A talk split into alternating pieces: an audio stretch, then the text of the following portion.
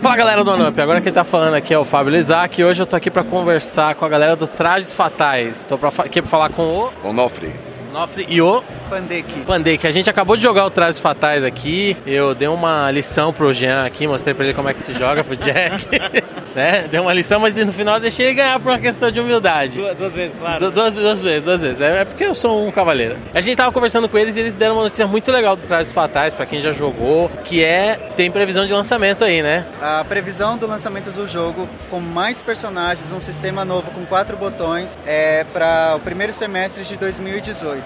Legal, bacana. A gente jogou aqui, essa versão que a gente tá jogando só tem um botão, mas assim, é, é a mecânica do jogo, tudo já funciona direitinho, teve counter, teve especial, tudo, tudo dá pra fazer combo. E você falou uma coisa interessante do combo também, né? Ah, exatamente. É, existe um sistema nessa versão em que é, a barra de life são esferas que tem um certo limite. E quando esse limite estoura, automaticamente você não consegue continuar o seu combo, para não gerar muita apelação.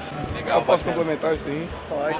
É, assim, é porque na verdade esse jogo ele partiu. Ele é muito, essa versão é muito experimental, ela foi feita para alguns testes. Ele partiu de extrema liberdade porque você podia tudo. Aí a partir dessa liberdade a gente foi criando mecânicas para limitar essa liberdade e não ficar injusto, né? Porque assim, se tem muitos combos, é, acaba tendo muitos combos infinitos e, e infinito não é legal. Porque a gente quer mesmo tempo que o pessoal possa usar a criatividade para inventar os seus próprios lances, mas isso é sempre um perigo, porque se você dá muita possibilidade, aí você pode achar muita coisa injusta e ficar.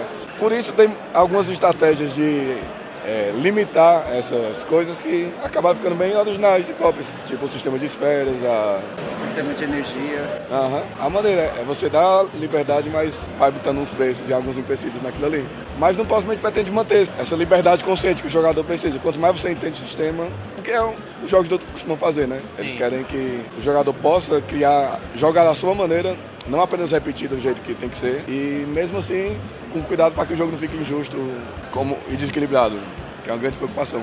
Entendi, bacana. E vendo assim, né, acho que assim, a primeira coisa que me vem à cabeça é os jogos da SNK, assim, os clássicos do fliperama, né?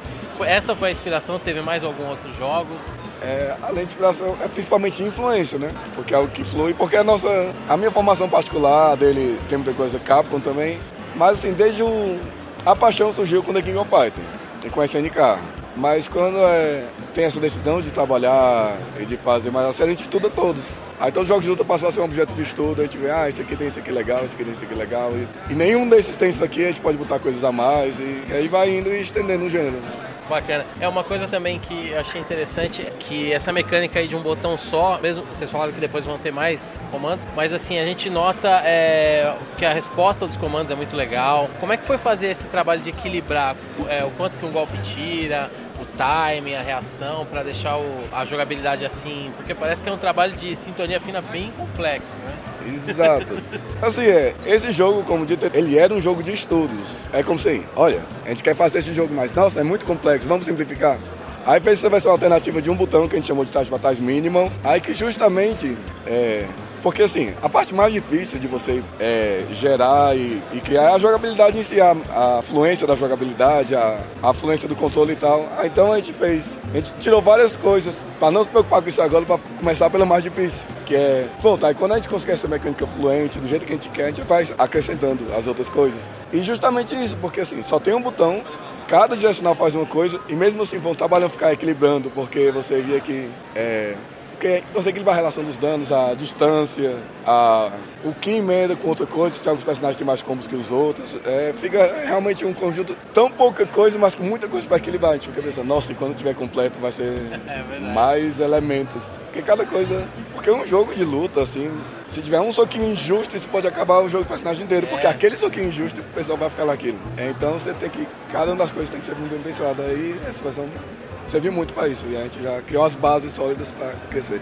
É, a gente nota um equilíbrio muito grande mesmo. E mais uma coisa que eu queria perguntar. Um jogo que me lembrou, assim, eu não me lembro se era um jogo bem equilibrado então, mas um jogo que me lembrou o visual dos personagens, o estilo bem diferentão assim, foi o World Heroes. Que era. Não era da SNK, né? Ele era. Não, era um. Era, eu esqueci era... o nome, mas tinha pra Neo Geo. É, tinha pra Neo Geo também, né? E só que ele parece um World é um Hero, só que com temático, assim. temáticas brasileiras, assim, né, Ele foi uma das inspirações para o design? Diretamente não. Mas algumas pessoas lembraram e depois eu fui estudar depois. É. Ele, era, assim, ele era mais espalhafatosão, né, É. World Heroes? Né, Tinha aqueles dois ninjas, É verdade. né, o vermelho e o azul, o Fuma, Fuma, é verdade. Mas eu achei bem legal, jogando mas mais depois. não né? foi uma influência tão direta assim. Pode ser mais no inconsciente, talvez. Legal. E, e a ideia de ambientar assim com personagens falando em português, é, até tem um, um cangaceiro e tal. Como, então, como é que surgiu essa, essa coisa? Bem naturalmente, porque assim, primeiro, português é a nossa língua, né? Dev- Devia ser a primeira opção. É É, verdade. na verdade é porque, de modo geral, o nosso mercado, a gente sabe que ele está em ascensão, né? Aí os desenvolvedores, é, durante muito tempo, ainda existe esse paradigma, de certa forma, não- quem sou eu para dizer que ele está errado, né?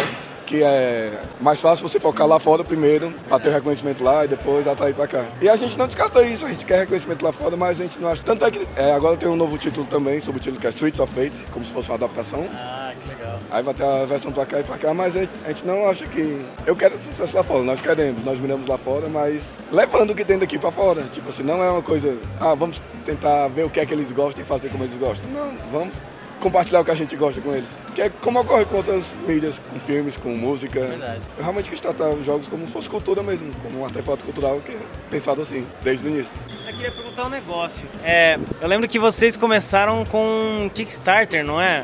Ou não? O Kikante? E ainda tá rolando ou não? Não, é, a gente fez o Kikante, não funcionou, mas assim, na vez, na vez que a gente fez esse Kikante, a gente meio que ia tocar pra frente essa versão de um botão pra fazer a a outra lá pra frente. Só que no Catarse, não. É, a gente decidiu fazer como a gente queria desde o começo. Não para fazer aquela versão que a gente já pretendia, de quatro botões e tal. A gente viu que teve uma boa aceitação e, e a gente foi aprovado. É, teve o dois- Kikante, que infelizmente não deu, mas foi um, Não, um aprendizado. Felizmente não deu, porque É. a gente pode fazer melhor. E depois fazer que teve o queria. Catarse no começo desse ano e que a gente conseguiu o financiamento, conseguiu bater mais duas metas estendidas e graças a isso a gente também está nessa produção do jogo pro lançamento em- no, até junho de Pois 2018. é, inclusive ele está sendo desenvolvido, a gente não trouxe pra cá, a gente trouxe a versão beta. Porque assim, esse beta serviu pra gente mostrar o que a gente pretendia fazer. Mas o jogo, mesmo depois do lançamento, tá sendo feito lá, tá lá surgindo, né? E a gente pretende revelar. né? Então, isso aqui é, uma, é um drops do que a gente pretende mostrar. Maneiríssimo. Legal, legal. Muito legal. Galera, eu queria agradecer por vocês por ter cedido esse tempo pra gente e desejo sucesso aí no Traz Fatais que vai chegar no começo de 2018, né? Começo não, primeiro semestre. Primeiro semestre, até né? junho de 2018. Muito, Muito obrigado. gente. Obrigadão.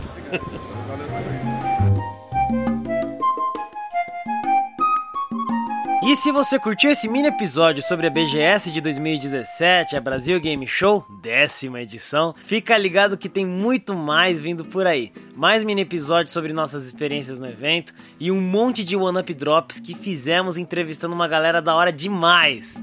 Lembrando que se quiser saber mais sobre a gente, é só nos acompanhar nas internets pelos nossos Instagram e Twitter, que a gente atualizou bastante aí nesses dias de BGS. É só procurar lá, arroba podcast OneUp. Pode também curtir nossa página no Facebook, facebook.com barra podcast OneUp. A gente também tem a nossa página no Spreaker, onde você encontra todos os nossos episódios e pode bater um papo com a gente nas lives e em outras ocasiões, que é spreaker.com barra show barra um tracinho up. Pode também mandar um e-mail pra gente com suas críticas, elogios ou sugestões no nosso e-mail do oneup@gmail.com e pode também acompanhar nosso feed e receber atualizações em tempo real de quando a gente lança episódios novos lá no iTunes, no nosso WeCast também, um aplicativo que é para iOS e Android, e a gente também tem no podcast Addict que é só para Android. É isso aí, galera. Eu sou o Jack, esse é o OneUp e até a próxima.